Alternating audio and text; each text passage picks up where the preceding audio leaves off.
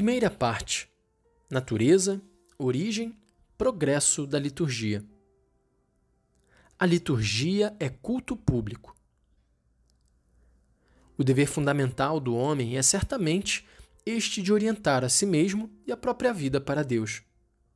A ele, com efeito, devemos principalmente unir-nos como indefectível princípio, ao qual deve ainda constantemente aplicar-se a nossa escolha como último fim, que perdemos pecando, mesmo por negligência, e que devemos reconquistar pela fé, crendo nele.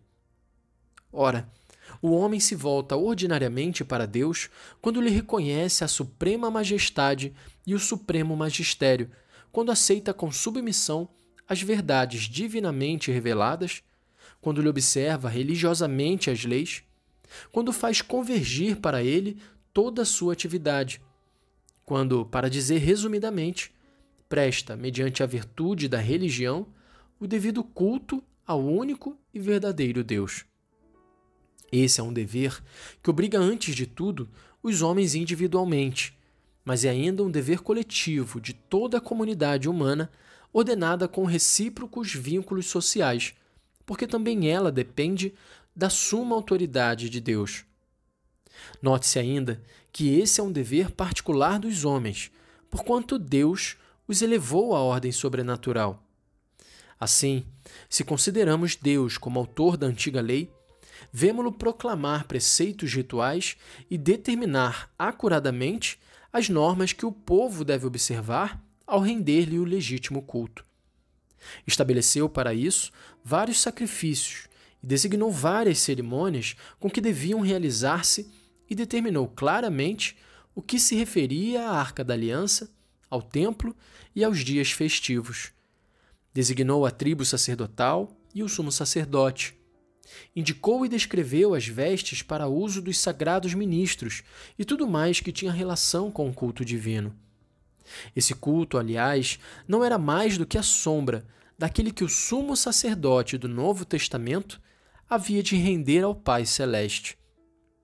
De fato, apenas o Verbo se fez carne, manifesta-se ao mundo no seu ofício sacerdotal, fazendo ao Pai Eterno um ato de submissão que durará por todo o tempo de sua vida.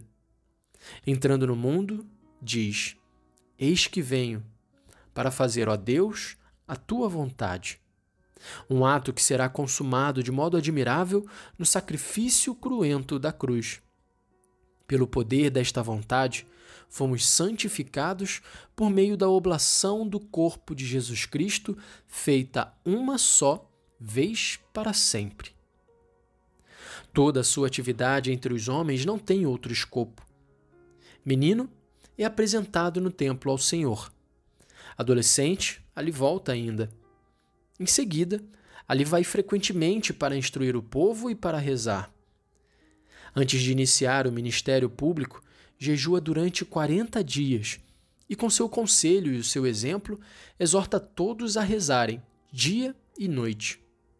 Como mestre de verdade, ilumina todo o homem para que os mortais reconheçam convenientemente o Deus imortal e não se afastem para sua perdição, mas guardem a fé para salvar a sua alma. Como pastor, depois ele governa o seu rebanho, conduzindo-o às pastagens da vida e dá uma lei a observar, para que ninguém se afaste dele e da reta via que traçou, mas todos vivam santamente sob o seu influxo e a sua ação. Na última ceia, com rito e aparato solene, celebra a nova Páscoa e provê a sua continuação mediante a divina instituição da Eucaristia. No dia seguinte, elevado entre o céu e a terra, oferece o sacrifício salutar de sua vida.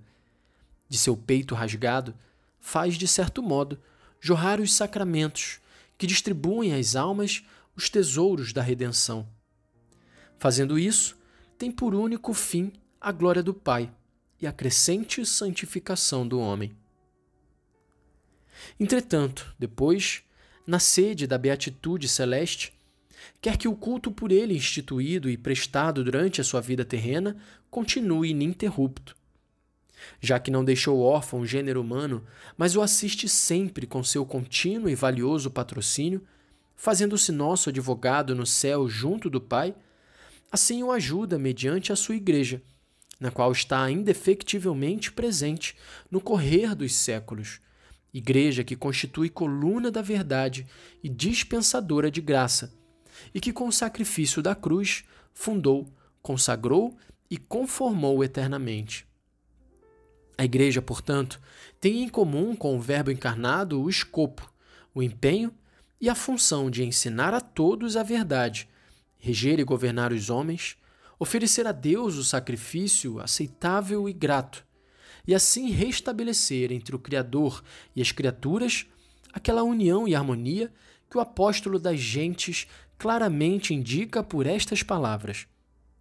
Não sois mais hóspedes ou adventícios, mas concidadãos dos santos e membros da família de Deus, educados sobre o fundamento dos apóstolos e dos profetas, com o próprio Jesus Cristo por pedra angular, sobre a qual todo o edifício bem ordenado se levanta para ser um templo santo no Senhor, e sobre ele vós sois também juntamente edificados em morada de Deus pelo Espírito. Por isso, a sociedade fundada pelo Divino Redentor não tem outro fim, seja com a sua doutrina e o seu governo, seja com sacrifícios e sacramentos por ele instituídos, seja, enfim, com o ministério que lhe contou, com as suas orações e o seu sangue, senão de crescer e dilatar-se sempre mais. O que se dá quando Cristo é edificado e dilatado nas almas dos mortais, e quando vice-versa, as almas dos mortais são educadas e dilatadas em Cristo. De maneira que neste exílio terreno prospere o templo, no qual a divina majestade recebe o culto grato e legítimo. Em toda ação litúrgica, junto com a Igreja, está presente o seu divino fundador. Cristo está presente no augusto sacrifício do altar, quer na pessoa do seu ministro, quer por excelência sob as espécies eucarísticas. Está presente nos sacramentos, com a virtude que neles transfunde, para que sejam instrumentos eficazes de santidade. Está presente, enfim, nos louvores e súplicas dirigidas a Deus, como vem escrito: onde estas duas ou três pessoas reunidas em meu nome, estou aí no meio delas. A sagrada liturgia é, portanto, o culto público que o nosso Redentor rende ao Pai como cabeça da igreja. E é o culto que a sociedade dos fiéis rende à sua cabeça e, por meio dela, ao Eterno Pai. É, em uma palavra, o culto integral do corpo místico de Jesus Cristo, ou seja, da cabeça e de seus membros. A ação litúrgica inicia-se com a fundação da própria Igreja. Os primeiros cristãos, com efeito, eram assíduos aos ensinamentos dos apóstolos e à comum fração do pão e à oração.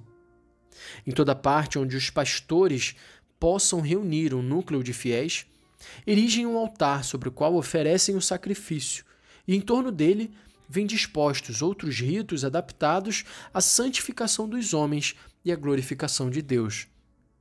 Entre esses ritos estão, em primeiro lugar, os sacramentos, isto é, as sete principais fontes de salvação. Depois está a celebração do louvor divino, com o qual os fiéis reunidos obedecem à exortação do apóstolo, instruindo-vos e exortando-vos uns aos outros com toda a sabedoria, cantando a Deus em vosso coração, inspirados pela graça, salmos, hinos e cânticos espirituais. Depois ainda, a leitura da lei, dos profetas, do Evangelho e das epístolas apostólicas. E, enfim, a prática com a qual o presidente da Assembleia recorda e comenta utilmente os preceitos do Divino Mestre, os acontecimentos principais de sua vida e admoesta todos os presentes com exortações oportunas e exemplos. O culto se organiza e se desenvolve segundo as circunstâncias e as necessidades dos cristãos. Se enriquece de novos ritos, cerimônias e fórmulas, sempre com o mesmo intento. a fim de que sejamos estimulados por aqueles sinais, conheçamos o progresso realizado e nos sintamos solicitados a desenvolvê-lo com maior vigor. O efeito, de fato, é mais digno se mais ardente é o afeto que o precede. Assim a alma se eleva a Deus mais e melhor. Assim, o sacerdócio de Jesus Cristo está sempre em ato na sucessão dos tempos, não sendo a liturgia outra coisa que o exercício desse sacerdócio. Como a sua cabeça divina, assim a Igreja assiste continuamente os seus filhos, ajuda-os e exorta-os à santidade, para que, ornados com essa dignidade sobrenatural, possam um dia voltar ao Pai que está nos céus. Ela restaura para a vida celeste os nascidos à vida terrena. Dá-lhes a ajuda do Espírito Santo na luta contra o inimigo implacável.